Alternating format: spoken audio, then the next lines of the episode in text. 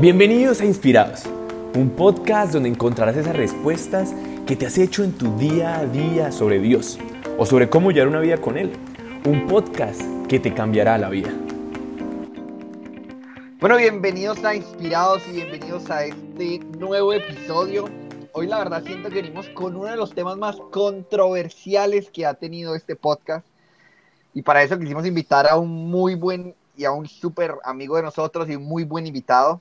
Eh, así que primero que todo, Andrés, ¿cómo has estado el día de hoy?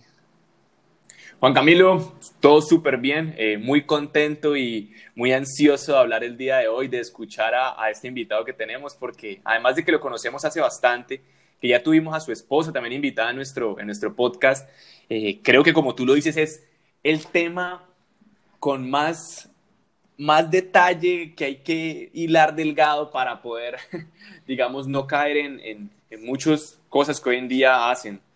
Eh, pero bueno, me parece que es un tema muy importante, muy interesante, que hay que hablar, eso sí, que hay que hablarlo, que hay que tenerlo claro y, y qué más que, que desde nosotros, desde la iglesia, podamos hablarlo y podamos justamente compartir. Entonces, sin más preámbulo, con ustedes les presentamos el día de hoy a quién, Juan Camilo. presentamos a Dieguito, no es nada más y nada menos que el esposo de Sarita, con ella grabamos el episodio de Si existe o no una media naranja. Y em, tiene cuatro hermosos hijos. Está pensando tener un quinto ya, si Dios quiere. Lleva cuatro años sirviendo a Dios desde hace, perdón, 14 años, qué pena, 14 años eh, sirviendo a Dios y en este caminar con Dios. Así que, Dieguito, ¿cómo has estado el día de hoy? Un saludo, Andrés y Juan, y un saludo a todos los que nos escuchan. Es una alegría muy grande estar con ustedes y los admiro mucho y gracias por el cariño también que nos dan, hermano. Y bueno, sin más preámbulo, Andrés, ¿cómo vamos a iniciar este tema? Y primero, ¿qué tema es? Bueno, Juan, Diego, eh, para empezar, el tema de hoy es la vida. Es si estamos a favor, si no estamos a favor de la vida, como comúnmente se le llama el tema pro vida, ¿cierto? Entonces, yo quiero que empecemos definiéndolo. Diego, que nos compartas de tu experiencia con todo. Para ti, ¿qué es estar a favor de la vida? Para ti, ¿qué es ser pro vida? Pues hermano Andrés, yo considero que, que ser pro vida es respetar la vida. Yo que considero en este tema pro vida y en el debate que hay es que hay cuestiones en la vida en que debemos mirarlas con respeto y con reverencia entonces yo pienso que este tema de provida es ser reverente, es ser respetuoso ante algo que nos sobrepasa, que nos trasciende, que es la vida humana. Yo diría que es eso, o sea, para mí el tema de ser provida es, es respetar la vida, es custodiarla, es defenderla, pues ¿por qué? Porque es algo que nos trasciende, que nos supera, que, que no me parece un poco irrespetuoso en momentos querer empezar a manosearla y a tocarlo tanto como si fuera propia. Eso es como, como más o menos yo diría como el marco que yo le pongo a este tema pro vida, un tema de respeto y reverencia ante la vida y de custodia. Ok, entonces por ahí mismo me gustaría preguntarte, ¿definirías que, que la vida prácticamente entonces no nos pertenece? Nos ha sido dada, sí, Dios nos la da y nos la entrega con, y digamos que la entrega nuestra libertad. Entonces, de algún modo, yo tengo la libertad de acabar con mi vida, podría decirlo así. ¿Sí me hago entender?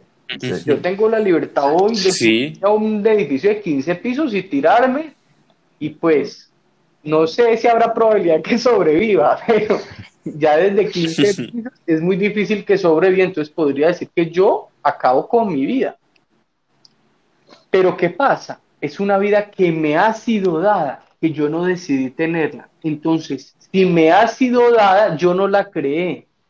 Y quien me la dio, al final me la dio para que la, la, administre con mi libertad, pero con una libertad enlazada a la verdad y enlazada al bien, no una libertad que no tiende al bien y a la verdad, una libertad destructora, podríamos decirlo así. No sé si me hago entender o estoy muy enredado. No, sí, sí, sí te dice dar a entender. Ahí te preguntaría entonces, por ejemplo, en el caso de los bebés, ¿dado o creado? por uno mismo, por los papás, pues? Los papás se disponen y Dios da la vida. Nosotros decimos desde el corazón, Dios, si quieres darnos un hijo, aquí estamos, estamos disponibles. Y, el, y digamos que el antídoto principal de la vida es el amor y el amor manifestado en la sexualidad en el marco, por ejemplo, de nuestra fe, que es el marco del matrimonio. Entonces nosotros nos amamos, amándonos tenemos relaciones como esposos y, y le decimos a Dios, si quieres darnos la vida, aquí estamos para recibirla al final y quien da la vida es Dios. Hay mucho matrimonio que, que queriendo no puede tener hijos. Y me hago entender, porque hay un plan divino que tal vez dice, ahora no, más adelante tengo otro plan. ¿Sí me hago entender? Sí, sí, sí. Dios, Dios crea y nos entrega, nosotros nos disponemos a recibir con amor, nos disponemos a recibir con amor. Y, y, qué pasa, ya por ejemplo, digamos en el marco de unas relaciones extramatrimoniales o encuentros sexuales, como los vemos hoy, eh, fuera tal vez de un marco de amor, de familia, de matrimonio, una sexualidad más, no sé, un poco cosificada, un poco búsqueda de placer o un poco sexualidad como beso, que conocí a alguien y le quise dar un beso y entonces es un encuentro sexual.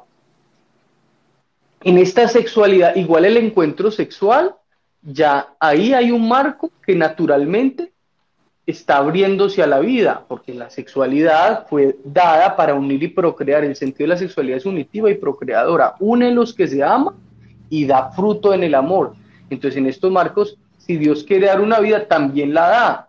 ¿Por qué? Pues porque el encuentro sexual tiene esa propiedad, esa característica, tanto natural como trascendente. Listo me, entiendo, entiendo bien esa parte. Eh, Diego, pero entonces me gustaría preguntarte, nosotros entramos justamente, como decías, a, respetar, a, custodiar esa, esa vida que nos trasciende, ¿cierto? Sí. Pero si justamente eh, para mí eh, el bien está en, no sé, por ejemplo, en cuidarme, y aquí ya voy a entrar directamente a uno de los temas puntuales, digamos el aborto principalmente. Y en ese cuidarme está no tener a la, al, hijo que voy a estar teniendo porque puede que termine yo muriendo, ¿cierto?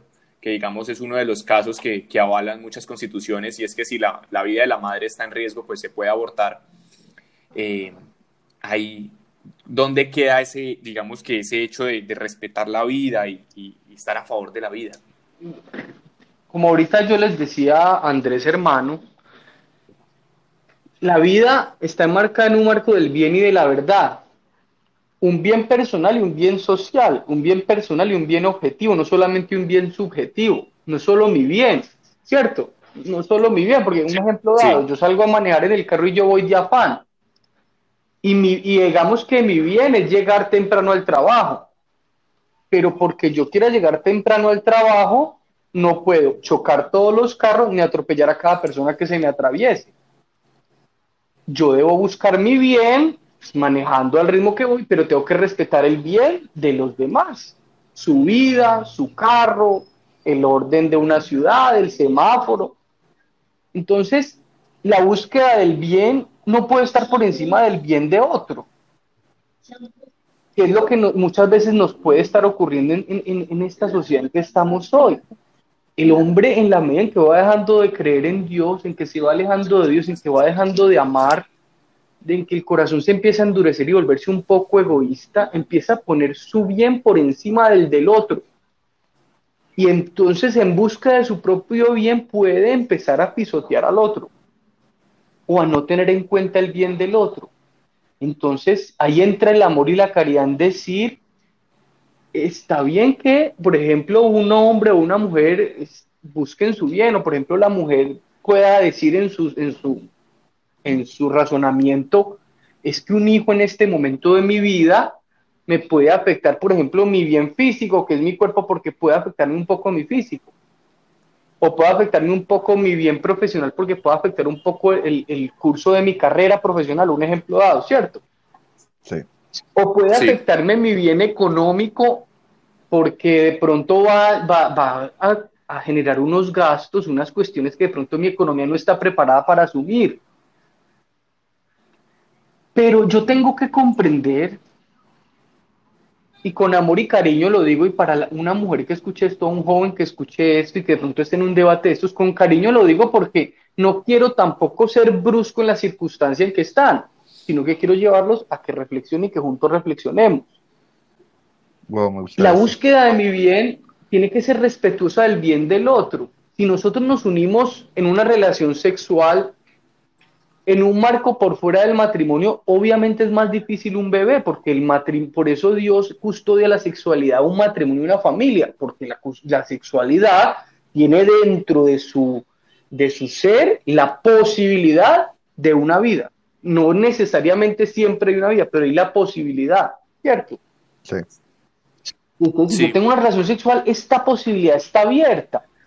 Y si yo asumo esa relación sexual, asumo la posibilidad y si la posibilidad llega, que es un embarazo, que es algo que Dios decidió porque no llega a la vida sin que Dios lo permita, yo debo ya respetar esa vida que me ha sido dada y ese bien que me ha sido dado, porque un hijo siempre es un bien y nunca es un mal. Así pueda generar incomodidad en otras cuestiones y pueda, entre comillas, afectar otros bienes. Pero ¿cómo vas a comparar el bien de una vida con el bien de de, no comer tantas hamburguesas o de pronto no, no darme los lujos que yo quisiera o de pronto apretar mi economía. Es incomparable. La vida no se compara un bien material y un bien físico, es un bien superior. Entonces, entonces esta vida que me, que me, que me es dada ya está por encima de muchos bienes propios y además es un bien que ni siquiera yo puedo meterme ahí porque ya es un bien distinto a mí, porque ese embarazo ya es una persona distinta a mí que no me pertenece. O sea que digamos que en la, en la última situación en que una pareja, por ejemplo, de novios, que tiene un embarazo indeseado y ellos dijeran que no tienen la posibilidad de tener este hijo, no pueden atentar contra ese hijo ¿Qué deberían hacer? Tenerlo y darlo en adopción, pero no matarlo. ¿Por qué? Porque es una persona distinta a ellos, que no les pertenece, que les ha sido dada. Un hijo a nosotros, nosotros tenemos cuatro hijos. Nuestros hijos no nos pertenecen.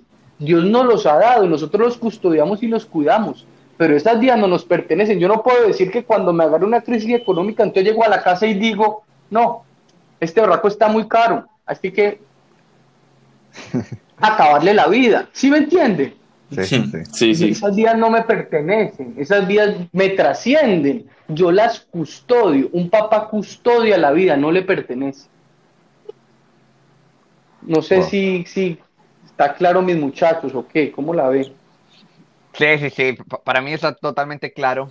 Sí. Inclusive, eh, muchas veces cuando, cuando una pareja se enfrenta a, tomar esta decisión precisamente ante la vida, eh, tildan al, bebé de ser un problema. Y ahí la, la pregunta que, me gustaría hacerte, Diego, y que me gustaría hacerle a todos los oyentes, es si es justo eliminar una vida humana para resolver un problema. El Papa Francisco, eh, en una de, las homilías que daba, decía eh, que si era justo, que si consideraba, les preguntaba precisamente al público de que si consideraban que era bien contratar un sicario para matar a una persona que para nosotros era un problema, sea el vecino o como ahorita lo mencionabas, no necesariamente alguien externo, sino alguien a veces de nuestra misma familia, de que el hijo o el hermano o el de que ah, es que me cae mal hoy no, hoy no, no me la estoy llevando y pues nada, pues voy a contratar un sicario simplemente para que lo acabe. Y pues obviamente la respuesta obvia es no, ¿cierto? Entonces decía, entonces, ¿por qué consideran ustedes de que es, o sea, que está bien el contratar a un sicario para matar entonces igual de eso a una criatura? Y la duda y, y para cerrar esto, te preguntaría, ¿qué posición tiene la iglesia precisamente ante este tema? Eh, pues hermano, digamos que para uno buscar la posición de la iglesia para los que somos católicos, hay un instrumento que es muy que es muy valioso que es el catecismo. Yo consideraría que cuando nosotros queramos entender la posición de la iglesia, el lugar que debemos buscar es el catecismo. Nos ayuda mucho como a encontrar esa, ese, como esa posición, esa, ese pronunciamiento sobre la iglesia, sobre un tema específico. Y digamos que, por ejemplo, en este tema del aborto, la, el numeral 2270 y dice que la vida humana debe ser respetada y protegida de manera absoluta desde el momento de la concepción, desde el primer momento de su existencia. La posición de la iglesia es una posición lógica, razonable. Podríamos decir, eh, hasta, podríamos decir en un, como en un ámbito civil, a mí me parece que está diciendo todo lo que es. Es una vida humana, es una persona y como persona tiene un derecho que hay que respetárselo, que es el derecho a la vida. Ese es un derecho esencial de la persona. Yo no puedo, yo no puedo atentar contra la vida creyendo que es propia, no, es un derecho de la persona. Y el bebé es una persona distinta a mí, con unos genes distintos a los míos, por lo cual yo debo respetarle su derecho, no el mío. No es mi cuerpo, no es mi hijo, es, es, es una persona distinta a mí. O sea, ese hijo no me pertenece, me he sido dado para que yo lo custodie. No sé mis muchachos cómo la ven ahí. Sí, sí. Eh, ahí te quería, te quería, como ahorita vamos a adentrarnos un poco más, más fuerte en el tema. Yo creo, y en mi opinión, siento de que hablar, hablar esto eh, en un podcast, o hablar esto en una prédica, o hablar esto entre amigos, eh, de alguna otra manera es muy fácil. O sea, es muy fácil decir ahorita sí, somos pro vida y, la verdad estoy completamente de acuerdo en todo lo que, lo que has dicho hasta este momento. Pero justamente eh, una persona muy cercana me decía, Juan, pero tienes que tener en cuenta de que una cosa es hablarle, otra cosa es cuando lo estás viviendo en el momento. O sea, me dijo, en el momento, eh, me decía, es como, como si te nublara todo y uno no sabe si sí, si no. O sea, puede ser que toda la sido pro vida y llega el momento y es, wow, pero es que esto me va a cambiar la vida. Y, hay muchas, pienso que la presión que se vive hoy en día es, muy alta, la presión social, además de la presión personal también de proyectos personales que una vez pueda tener, de, las, de la situación económica que pueda tener cada persona.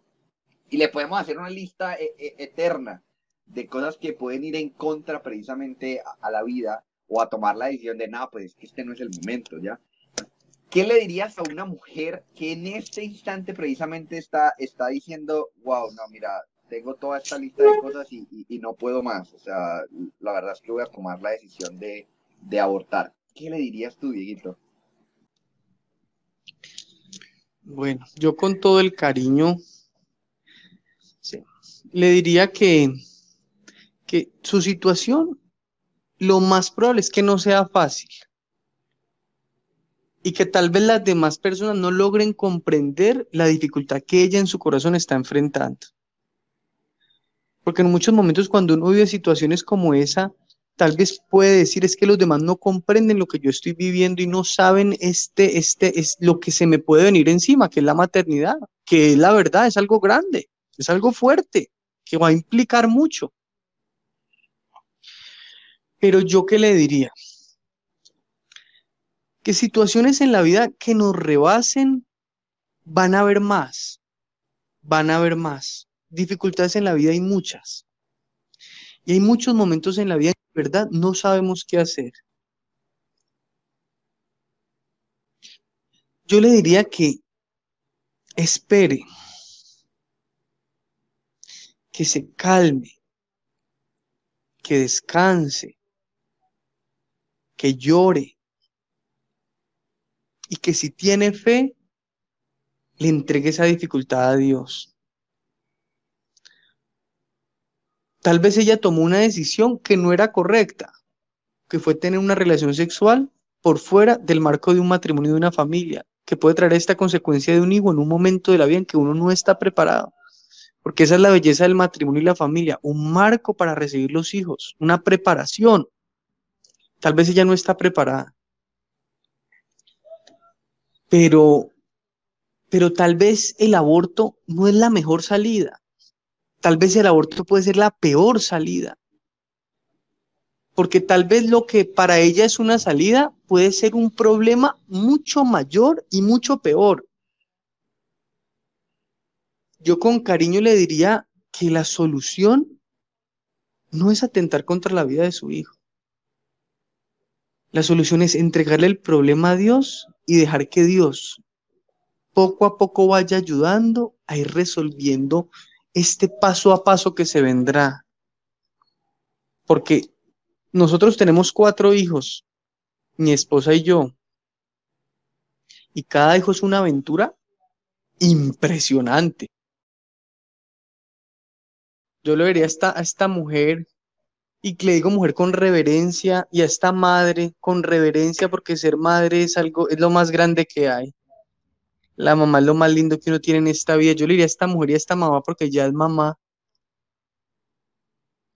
Que tenga paciencia, que descanse, que llore, que entregue, que no cargue todo el peso, que Dios no la va a dejar sola, que esa vida Dios fue el que se la dio. Porque la vida no, no, no, ese bebé no se fecunda si Dios no lo permite. Si ese bebé fecundo es porque Dios envió la vida desde la eternidad. Y si Dios la envió, Él la respalda y no la va a dejar sola nunca. Nunca, nunca. Y yo le diría con cariño que Dios la va a ayudar. Entonces, y también le diría con cariño que por ejemplo, el caso de mi, abueli, de mi abuela, mi abuelita tuvo 13 hijos en el campo, en, situaciones de pobreza extrema, porque eran campesinos, 13 hijos. Y gracias a Dios, pues no estoy diciendo, o sea, es una situación extrema. No estoy diciendo que ella tenga que tener 13 hijos, ¿no? Pero que Dios no las deja solas y al final logran salir adelante. Y esos hijos son, por ejemplo, mi papá y mis 12 tíos. Y todos han sido personas honorables y han salido adelante. Y pues sí les tocó de pronto un poquito difícil, les tocó de pronto pasar hambrecita. De pronto a mi papá le tocó andar descalzo. Él dice que, que recuerda que toda su niñez tuvo hambre no estoy diciendo que esas situaciones son situaciones difíciles, pero aún así Dios respalda y ayuda y lo saca adelante. Entonces Dios no, es, no desampara, Dios nunca desampara. Eso sería lo que le diría con todo el cariño. Y que si no creen en Dios, la vida no desampara. La vida, o sea, la vida es justa, Dios es vida y la vida es Dios. Dios no desampara, la vida no desampara. Dios custodia a quien custodia la vida, la vida custodia a quien custodia la vida. Hmm. Diego, me, gusta mucho lo que estás diciendo y para las personas que nos están escuchando yo creo que, el mensaje es muy claro. Y ahora me gustaría que también nos apoyaras un mensaje a esas personas, a esas familias que están considerando la eutanasia para un familiar. Que piensan que ya les llegó la hora, que es mejor que, que pare el sufrimiento, que se encuentre con el padre, como muchos dicen, y, y que piensan que es la mejor solución. ¿Qué les dirías a esas personas? Es una situación muy difícil también. Nadie puede comprender el dolor de un hijo viendo sufrir a su papá, un ejemplo dado, o el dolor de un papá viendo sufrir a su hijo en una enfermedad. Es una situación muy difícil. La enfermedad, el dolor, es difícil de afrontar. Eso, eso es muy importante que, que quien lo está viendo lo entienda, porque a veces las personas tal vez de afuera hay veces son bruscos al hablar y dicen, no, pero pues de pronto no es para tanto, o, ah, pero ustedes, ¿por qué piensan eso? Como de pronto emitiendo ciertos juicios. Diría, no, si lo han pensado, no los juzgo en el sentido de que tal vez lo han hecho buscando para ellos lo mejor y buscando lo mejor para su familiar y para la familia. Pero yo qué consejo les daría como un amigo, que hay situaciones en la vida que nos rebasan y que no logramos comprender, pero que debemos respetar. Y Dios inicia la vida y Dios es el que decide el momento en que se termina. No, no, no, me, no metamos la mano ahí, porque es que cuando yo meto la mano a terminar una vida, podríamos decir que eso es un homicidio o un suicidio asistido. ¿Sí me hago entender? O sea, ¿qué es la eutanasia? Sí, eso es un, homicidio asistido o un suicidio asistido. Un, homicidio o un suicidio asistido. ¿Por qué? Porque al final yo ayudo a que él termine con su vida y yo de algún modo termino con esa vida. Entonces, sin emitir un juicio moral de que homicidio y suicidio es malo, esos son los términos. Homicidio, quien le quita la vida a otro. Suicidio, quien se quita la vida propia. ¿Cierto? Sí. Sí. Entonces, entonces yo digo, hay que respetar, hay que respetar la vida, que hay que buscar por las, los, los, lo que se llaman cuidados paliativos, desde la medicina, con lo que se puede custodiar esta vida para que tenga la mejor calidad de vida que se le pueda dar mientras va llegando el momento en que tal vez Dios lo va a llamar.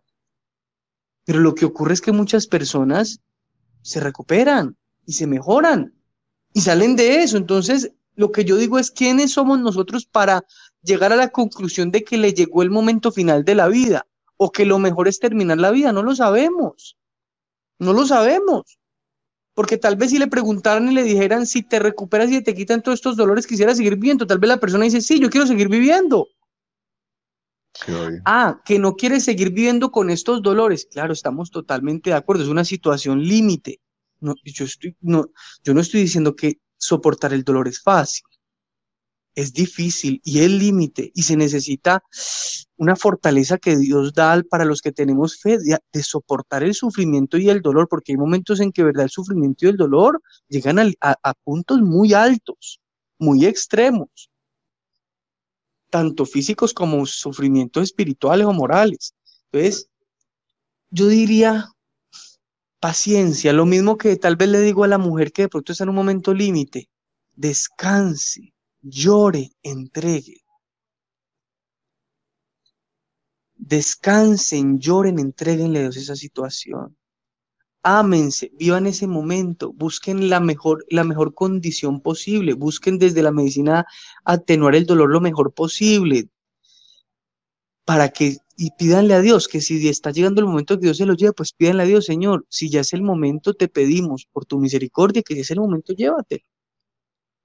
Pero no metamos la mano a tocar la vida, la vida es sagrada. Yo en esto lo que más considero es que nosotros no debemos tocar la vida, no debemos manipularla, no debemos decidir cuándo se debe acabar. Nosotros no debemos decidir cuándo se debe acabar porque fue Dios quien decidió cuándo iniciaba y es Dios cuando decide cuándo termina. La vida es algo trascendente, misterioso, sobrenatural, nos rebasa. No, nosotros como hombres no podemos ser tan irreverentes ante la vida. Eso no está bien. Oh. Dieguito, y ahora me gustaría, sí. todas estas personas, ahorita lo mencionaba, no solamente tienen la presión de ellas mismas y de los planes que mencionaba ahorita, sino a veces la presión también de la gente de afuera, ¿verdad? ¿Qué les dirías, uno, a, a las personas de qué hacer ante esa presión, o sea, y de que muchas veces sí lo quieren tener, pero por la presión dicen, nah, pues mejor sí lo aborto. Y dos, ¿qué le dirías a las personas que están presionando, a esos familiares o a esos amigos que dicen, no, mejor no lo tengas? O sea, ¿qué consejos les darías y cómo, cómo afrontar precisamente esa situación? Eh, Juan, hermano, considero, hermano, que vivimos en un mundo en que vivimos más afuera que adentro. Y ante, y ante esta falta de interioridad que tenemos todos, porque me incluyo en un mundo tan acelerado, un mundo tan, no sé, hermano, tan exterior, tan digital, al final podemos tender a caer en vivir más la vida de los demás que la vida propia. Estas redes sociales, este Instagram, estar a toda viendo la vida de otros nos lleva a momentos como anhelar más la vida de otro que la propia y al final no vivir la propia vida, ni decidir sobre la propia vida, ni disfrutar la propia vida, porque buscando disfrutar la vida de otro, que al final yo no la voy a disfrutar nunca porque la vida de otro, pues no disfruto la propia. Yo le diría a esta, a esta mamá, a esta mujer, con todo el cariño, porque vuelvo a lo mismo, no, es una situación compleja, grande, porque la maternidad es algo muy grande. La maternidad es algo tan grande que por eso Dios crea la familia para que la custodie. Entonces yo le diría que, que vaya buscando esa fortaleza interior en el corazón, que para los creyentes es la vida de oración, que nos lleva a, a, adentrarnos en nuestra vida, en nuestro corazón y a vivir nuestra propia vida. No a vivir la vida ni de nuestros papás, ni la vida que quieren nuestros tíos, ni la vida que quieren nuestros amigos o nuestras amigas, o la vida que quieren el, el Instagram o los famosos o la, no, no, la mi vida. Y que ella tome una decisión sobre su vida. Y, y, Dios le dio un regalo a su vida, que es un hijo. Entonces, que abrace esa vida y disfrute esa vida. Porque yo conozco muchas mujeres, madres solteras, que han afrontado eso con valentía, han tenido sus hijos y hoy dicen que sus hijos son su más grande alegría. Y han aprendido a disfrutar su vida. Porque es que uno empieza a decir, pero es que yo con un hijo, no, es que la vida se sigue disfrutando de una manera distinta. Ah, pero no, es que la vida, la vida al final es muy linda, solo es que hay que saberla bailar. Yo, yo digo mucho, ¿cómo es la vida? Pues baile la música que le ponga. Si le ponen merengue, baile merengue. Si le ponen salsa, baile salsa. Si le ponen vallenato, baile vallenato. Y disfrute cada música que le pongan. Pero si usted le pone merengue y quiere estar bailando vallenato, pues es muy difícil. Mm. Entonces yo le diría, si Dios, si tal vez cometió un error, pida perdón porque todos nos equivocamos. También ese es otro punto importante. Si se equivocó, pues pida perdón. Porque es que también en la presión social nos viene a decir pues que nos equivocamos y todo se acabó. No, todos nos hemos equivocado. Ah, pero es que eso es un error muy grande. Todos hemos cometido errores grandes. Que tal vez de pronto este es un error socialmente más atacado y más, y más pisoteado en muchos momentos. Porque para la sociedad es incómodo un hijo, para la sociedad es incómodo una mamá valiente, para la sociedad es más fácil una mujer cobarde que, que mate a su criatura. Para la sociedad es incómodo ver una mujer valiente, berraca, que tenga a su hijo y luego saque una carrera adelante, luego consiga un novio y se case, luego sea feliz, para la sociedad sin como personas valientes y berracas. Entonces yo le diría que, que, viva su vida y que aprenda a disfrutar su vida y que se goce su embarazo, que se goce su lactancia, que se goce su maternidad, que luego busque la manera de estudiar, que luego Dios le mostrará la manera de trabajar, que luego Dios le dará un, el novio que la ame en su circunstancia, que no se preocupe, que la vida es linda y a cada cual le va dando lo que le corresponde. Amén. Mm, y lo que ella siembre, eso recogerá. Y, ese error, que pida perdón y siga, porque todos nos hemos equivocado. Eh, no, no, no, que, no, que no se crea ese cuento de todos que la quieren crucificar como diciendo que ese error es imperdonable y que la va a crucificar el resto de su vida y que nunca crea que el niño va a ser el recuerdo del error. Jamás. El niño va a ser el recuerdo de su valentía, de su perdón, de su amor, de su berraquera. El niño es el recuerdo, es la cicatriz que va a mostrar que la herida se sanó. Wow. Wow, yo, yo pienso que, que, el mensaje está muy claro. Pienso que, que tenemos que aprender a vivir la vida, a bailar al son, ¿cierto? Como, como nos comparte Diego de, de lo que la vida nos ponga y en este caso que la podamos afrontar con valentía. Diego, ya para finalizar, eh, me gustaría como mencionar algunas de las cosas que dijiste y que, que, nos compartas un último mensaje que les quieres dar a todas las personas que nos estén escuchando. Eh, ya que nos, mencionaste la importancia de respetar la vida, de cómo si Dios inicia la vida, debe ser Dios también el que la termine y que finalmente lo que debemos hacer en esos momentos límite, en esas situaciones de presión es descansar, llorar, pero sobre todo es entregársela a Él ¿Qué más te gustaría añadir, Diego, en este, en, este final para darle un, mensaje a las personas que nos están escuchando? Que, que, como sociedad somos hay veces muy crueles, hermano. Y que hay veces como creyentes también somos muy crueles. Y somos muy rápidos para señalar y muy lentos para abrazar.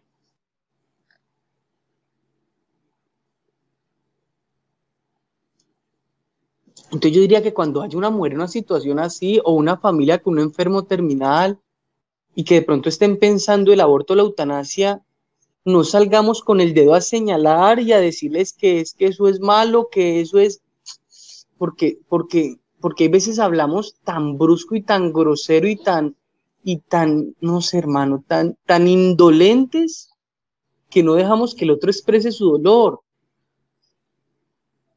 Cuando nos mm. encontremos mujeres con deseos de abortar, cuando nos encontremos tal vez familias con deseos de, acceder a una eutanasia, abracémoslos, escuchémoslos, comprendámoslos y primero mostrémosles el amor de Dios con nuestro abrazo antes que hablarles del amor de Dios, porque hay veces hablamos mucho pero abrazamos poco. Que los abracemos, que los dejemos llorar, que los dejemos desahogar, que los dejemos que expresen lo que sienten, que no los interrumpamos cuando hablen, que los dejemos que hablen tres horas, cuatro horas, cinco horas, que los dejemos que en ese día nos digan no me he decidido, tranquilo, no te tenés que decidir ya ni hoy, que dejemos de ser violentos y bruscos con la vida y con la libertad del otro. Que es verdad que acabar una vida es un homicidio y que acabar con la vida propia es un suicidio. Pero también es verdad que, que Dios nos va a ayudar a comprender esta verdad que tal vez para unos es más clara y para otros es más confusa por la circunstancia que vive. yo, yo, ese sería como, como mi último consejo, abrazarlos y escucharlos más que hablarles tanto, hermano. Wow, yo pienso que, que, es perfecto para las personas que nos escuchan, que, que, son muy pro vida y que, como tú dices, muchas veces llegan con esos mensajes, eh, muchas veces de odio y no de amor. Que primero mostremos siempre esa cara de amor de Dios antes de, de hablarles del amor de Dios. Juan Camilo, ¿qué más te gustaría añadir ya para finalizar?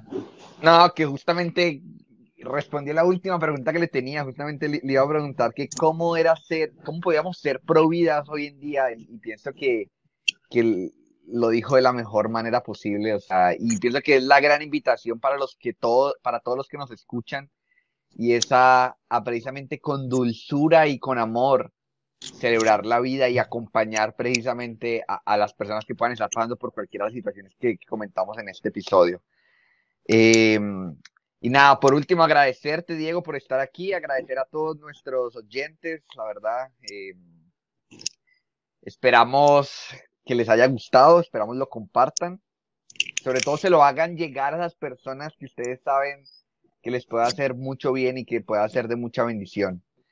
Y a ti, Andrés, ¿cómo te gustaría cerrar?